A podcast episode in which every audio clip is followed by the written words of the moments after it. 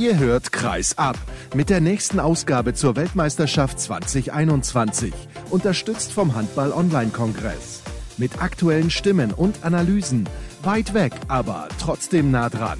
Euer Gastgeber ist Sascha Staat.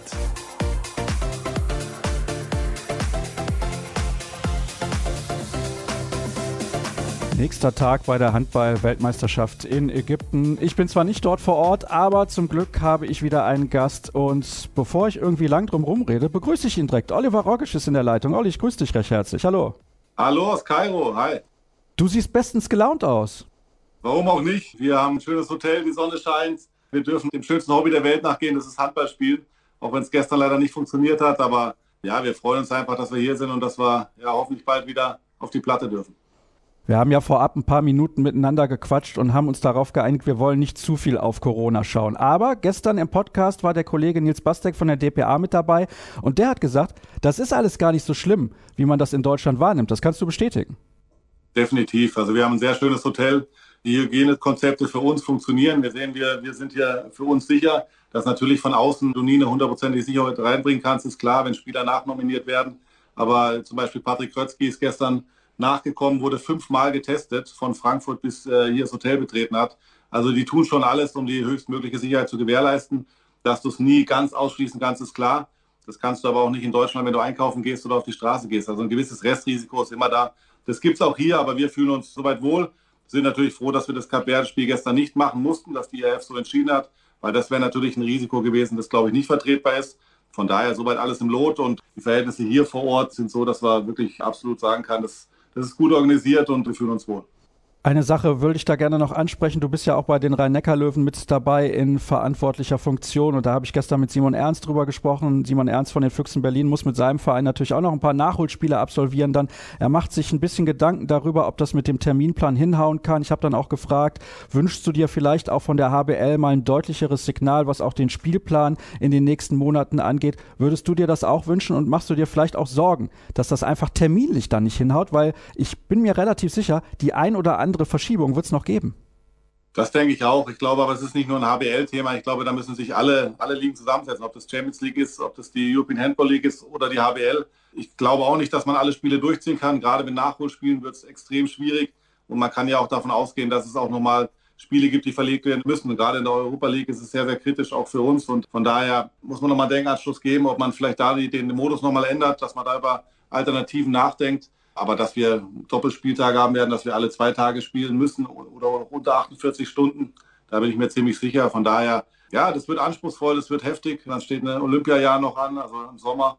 Das wird nicht einfach für die Spieler, aber wir hoffen natürlich, dass wir es irgendwie unterbringen können. Das hoffen wir alle, denn es wäre das Schönste, wenn alle Spiele absolviert werden würden und es nicht zu Wertungen kommt, wie jetzt beispielsweise beim Spiel gegen Cap Verde. Du hast mir auch im Vorgespräch gesagt, die Uhren ticken da vor Ort natürlich ein bisschen anders. Bist du vorher schon mal in einer Stadt gewesen, wo so viel los ist wie in Kairo? Weil Nils Bastek hat gestern im Podcast auch gesagt, am Anfang kann das einen ein bisschen erschlagen, weil man das einfach nicht kennt. Insbesondere in der aktuellen Zeit, da kennt man das natürlich gar nicht mehr. Ja, man muss ja ehrlich sagen, dass wir in Kairo gelandet sind. Wir sind dann in einen Bus verfrachtet worden, wo die Fenster abgeklebt waren. Also du konntest ja nicht mal aus den Fenstern des Busses rausschauen. Da wurde uns erzählt, es wären Sicherheitsmaßnahmen. Mittlerweile wurde es zum Glück geändert, aber wir haben ja von Kairo faktisch so gut wie gar nichts gesehen. Also wir sehen was, wenn wir vom Bus zur Halle fahren. Ansonsten sind wir hier in unserer Blase. Ich war in Sao Paulo damals vor langer, langer Zeit. Da ist eine ähnliche Stadt oder auch Tokio ist sehr, sehr, ja, sehr, sehr viel los. Aber ja, Ägypten allgemein ist anders. Ich bin vor 20 Jahren das erste Mal in Ägypten gewesen und wusste schon, dass natürlich die Mentalität eine andere ist, also die Leute auch anders drauf sind. Also wenn wir in Deutschland erwarten oder einen Termin ausmachen, um 18 Uhr treffen wir uns, das gibt es hier nicht. Also so die klaren Abmachungen laufen ein bisschen anders, deswegen macht es auch ein bisschen anstrengend, hier im Hotel gewisse Dinge zu organisieren, aber das weiß man ja auch im Voraus. Ich glaube, da sind wir Europäer sehr, sehr verwöhnt und auf das muss man sich einlassen, aber ansonsten, ja, das ist eine, eine Millionenstadt, keine Frage, aber davon kriegen wir hier nicht viel mit. Habt ihr mit der Mannschaft darüber auch mal gesprochen, dass man vielleicht im Hotel, wenn man irgendetwas haben möchte, einfach mal ein bisschen mehr Geduld mitbringen muss, als das sonst der Fall ist? Ja, es ist ja so, dass wir sehr, sehr viel von der Mannschaft weghalten. Also die Jungs kriegen ihren Terminplan und die wissen ja gar nicht, was alles dahinter steckt. Die merken es höchstens mal, wenn äh, ein Mittagessen ausgemacht ist und das Essen steht nicht auf dem Tisch oder das Buffet steht noch nicht da, dass da mal kurz Hektik aufkommt. Ansonsten versuche ich natürlich, so viel wie möglich von den Jungs abzuhalten, dass wir die Dinge eben organisieren für die Mannschaft. Und ich glaube, die Spieler nehmen das gar nicht so, so krass war. Aber ja, wie gesagt, es ändern sich ständig Dinge. Trainingszeiten werden umgeschmissen. Die Essenszeiten werden dann auf einmal von 19 Uhr Start auf 21 Uhr verlegt, weil die IRF gemerkt hat, dass eben die, die Spiele, wenn die so spät stattfinden, dass die Mannschaften ja abends noch was essen müssen. Also ist schon ein paar Dinge, über die man auch schmunzeln kann. Aber jetzt sind wir ein paar Tage hier. Viele Dinge haben sich eingegruft. Man stellt sich auch selber darauf ein. Und dann kontrolliert man halt vorher. Geht halt mal eine halbe Stunde vorher zum Abendessen, guckt, ob was da ist oder nicht. Und von daher, ja, man nimmt es jetzt mittlerweile mit dem Schmunzeln. Es ist ja nicht dein erstes Turnier. Du bist in Katar das erste Mal als Teammanager bei der Nationalmannschaft mit dabei gewesen. Nahtloser Übergang mehr oder weniger von deiner Spielerkarriere. Ein Turnier dazwischen wurde ja leider verpasst, die EM 2014 in Dänemark. Was hat sich denn deiner Meinung nach alles zum Positiven verändert in den vergangenen Jahren? Du konntest ja mit Sicherheit auch in deiner Funktion an ein paar Stellschrauben drehen. Ja, denke ich schon. Also ich meine, die Position gab es ja so damals nicht. Wir haben da sicherlich geguckt, dass wir den Staff auch nochmal professioneller aufstellen. Wir haben natürlich mittlerweile ganz andere Standards, weil es natürlich finanziell auch ganz anders aussieht. Der ganze Verband ist anders aufgestellt. Ich glaube, da hat sich der DAB extrem entwickelt. Wenn ich an meine Anfänge denke, das war ja amateurhaft. Also da war jeder Bundesligist besser aufgestellt als wir als Nationalmannschaft. Und mittlerweile muss man wirklich sagen, es ist top organisiert. Wir fliegen viel Charter. Wir haben ganz andere Hotelstandards. Wir haben einen eigenen Koch dabei, der hier wirklich einen riesen Job macht, seitdem er arbeiten darf. Das wurde ja auch schon berichtet, dass er er am Anfang nicht in die Küchen durfte, aber mittlerweile ist er angekommen und von daher hat sich sehr, sehr viel verändert. Es ist sehr professionell geworden. Die Jungs können sich ausschließlich auf Handball konzentrieren und das macht, glaube ich, auch vieles einfacher. Jetzt hast du ihn gerade selber schon angesprochen. Nils Walbrecht heißt er, der Koch der deutschen Handballnationalmannschaft. Ich habe ja bei der vergangenen Europameisterschaft einmal mit ihm im Podcast gesprochen. Wer das gerne nochmal hören will, der kann das natürlich tun. Das ist gar kein Problem. Und ich würde gerne von dir wissen, wie wichtig ist das eigentlich, dass die Mannschaft das Essen zu sich nimmt, was sie aus Deutschland gewohnt ist? Du hast ja auch Turniere gespielt, wo das Essen vielleicht nicht immer so war, wie man das kennt. Das macht ja was mit dem Körper.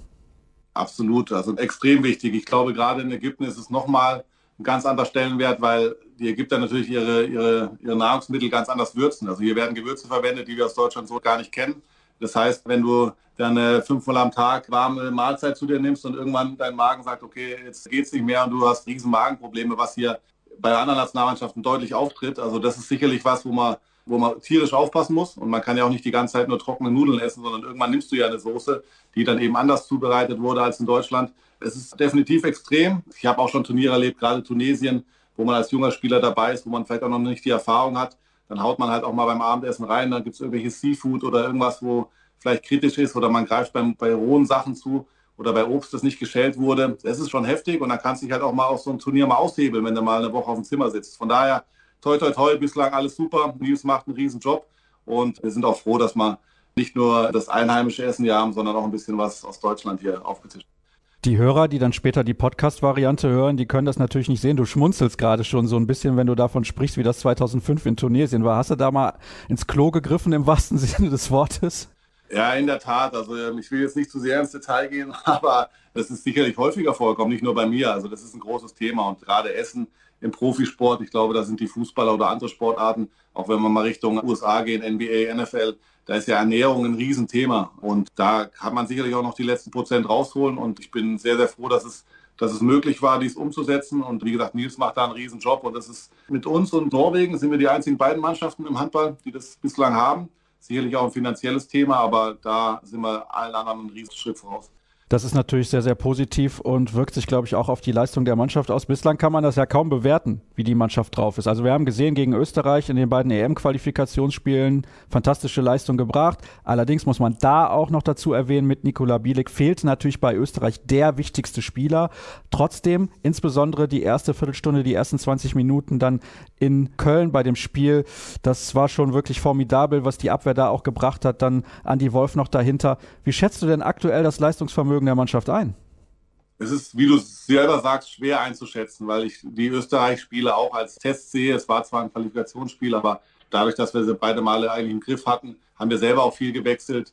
Ich glaube, wir leben ganz klar von Abwehr-Torhütern. Wenn das mal als Basis funktioniert und wir leichte Gegenschlusstore und zweite Welle-Tore kriegen können, dann können wir sicherlich jeden Gegner schlagen. Aus dem Positionsangriff haben wir sicherlich nicht die herausragenden Spieler oder diese Weltklasse-Spieler wie andere Nationen. Uwe Gensheimer, Julius Kühn sicherlich mit Abschnitten, aber da sind andere Mannschaften vielleicht nochmal ganz anders aufgestellt.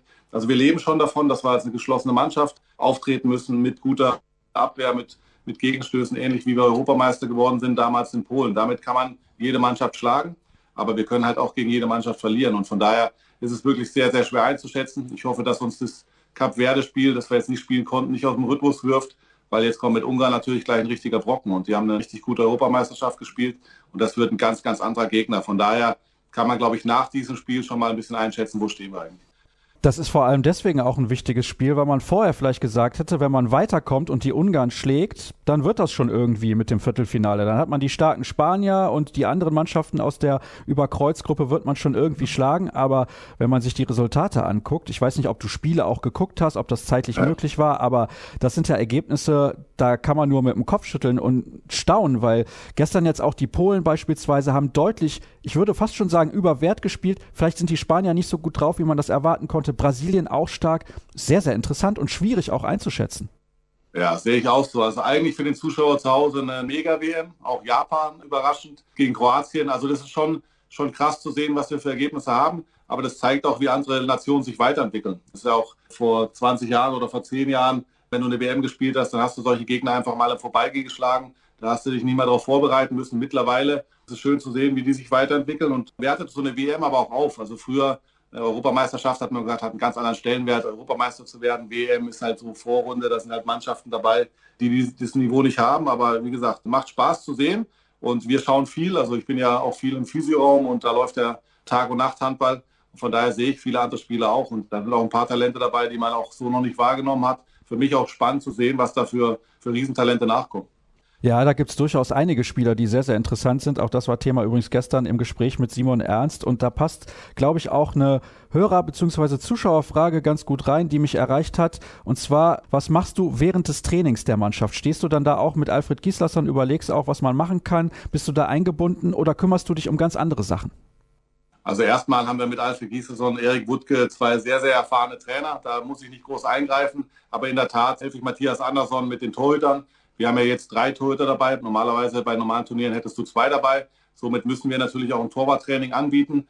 Und Matthias Andersson ist zwar noch immer noch gut mit seinen Schlagwürfen, aber nach dem hundertsten Schlagwurf irgendwann wird sein Arm auch mal müde. Das heißt, ich mache beim Torwarttraining mit, helfe da ein paar Würfe aufs Tor zu bringen, habe sicherlich auch viele organisatorische Dinge. Das heißt, wenn dann E-Mails reinkommen und ich Ruhe habe, sitze ich mit Axel Kromer auch oft zusammen und wir beantworten einfach E-Mails, sind in Kontakt mit der IAF, besprechen die nächsten Trainingszeiten oder auch schon den nächsten Tag.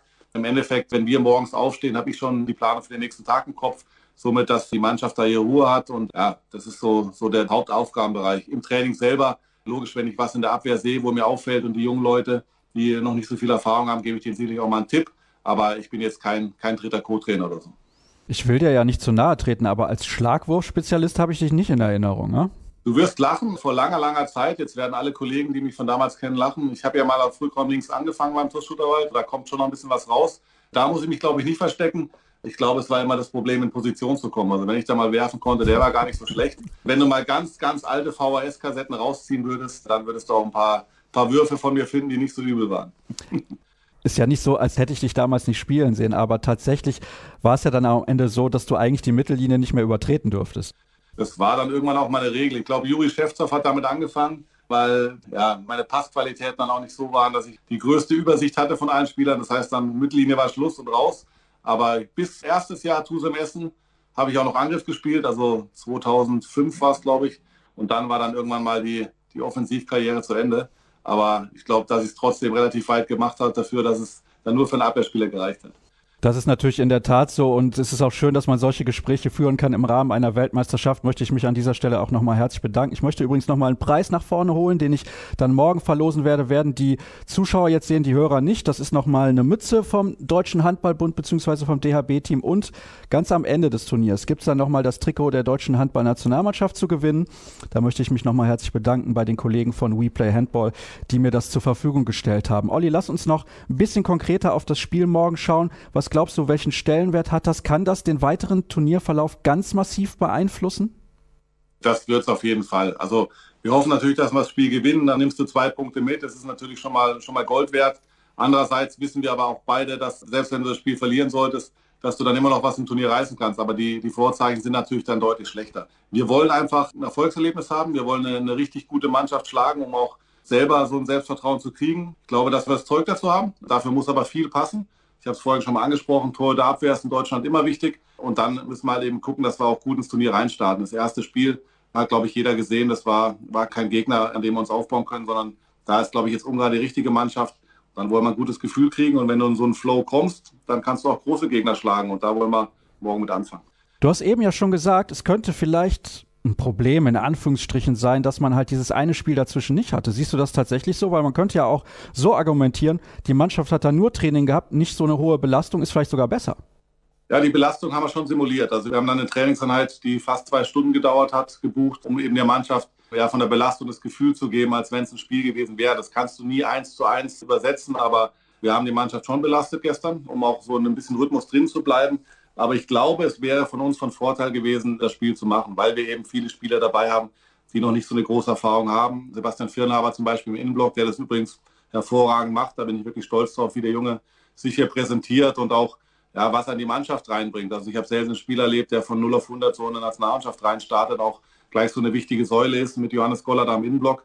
Und ja, von daher hätte es den Spielern sicherlich gut getan. Also erstes Spiel ist immer schön, WM, dann ist so mal der Stress weg aber das war eben noch kein Gegner. So, also Cap Verde wäre natürlich deutlich stärker nochmal gewesen und dann hätten wir dann auch eine schöne Steigerung drin gehabt von, vom Leistungsniveau. Von daher, ja, ich glaube, wir alle hätten lieber gespielt, aber die EF hat die richtige Entscheidung getroffen. Vom Risiko her war es absolut vernünftig, das Spiel abzusagen. Schön, dass du Sebastian Firnhaber ansprichst. Finde ich übrigens auch, dass der einen klasse Job macht. Da momentan über Johannes Goller müssen wir nicht weiter sprechen. Der bringt Woche für Woche in der Champions League sehr, sehr gute Leistungen und ich freue mich, ihn die nächsten Jahre auch im deutschen Trikot zu sehen. Ich glaube, das wird ein ganz, ganz herausragender Spieler.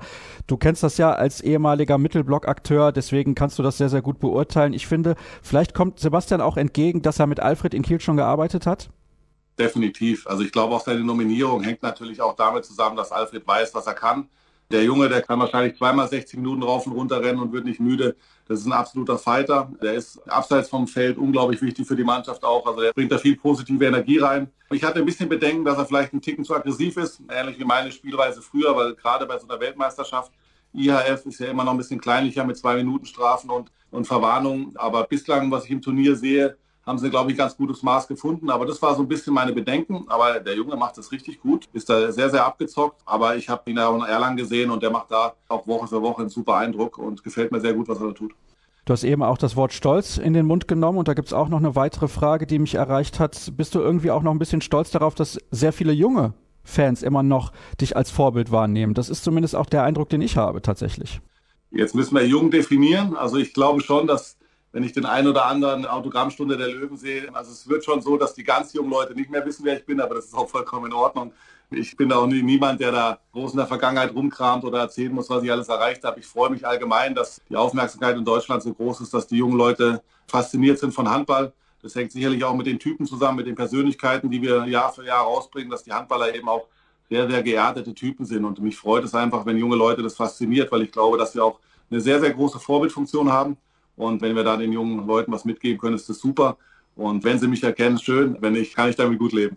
Da passt vielleicht eine letzte Frage noch dazu. Ich hatte auch notiert auf meinem Zettel Image und WM-Abbruch oder weitere Absagen von irgendwelchen Spielen. Glaubst du, das kann dem Handball schon irgendwie schaden, was das Image angeht, weil alle mögen und lieben diese Sportart so sehr, weil sie so spektakulär ist und wir haben immer tolle Einschaltquoten im Januar im öffentlich-rechtlichen Fernsehen. Hast du die Befürchtung, dass wenn jetzt vielleicht irgendeine Absage noch kommt oder sich sogar ein deutscher Spieler infiziert, dass das so eine Art Boomerang werden kann?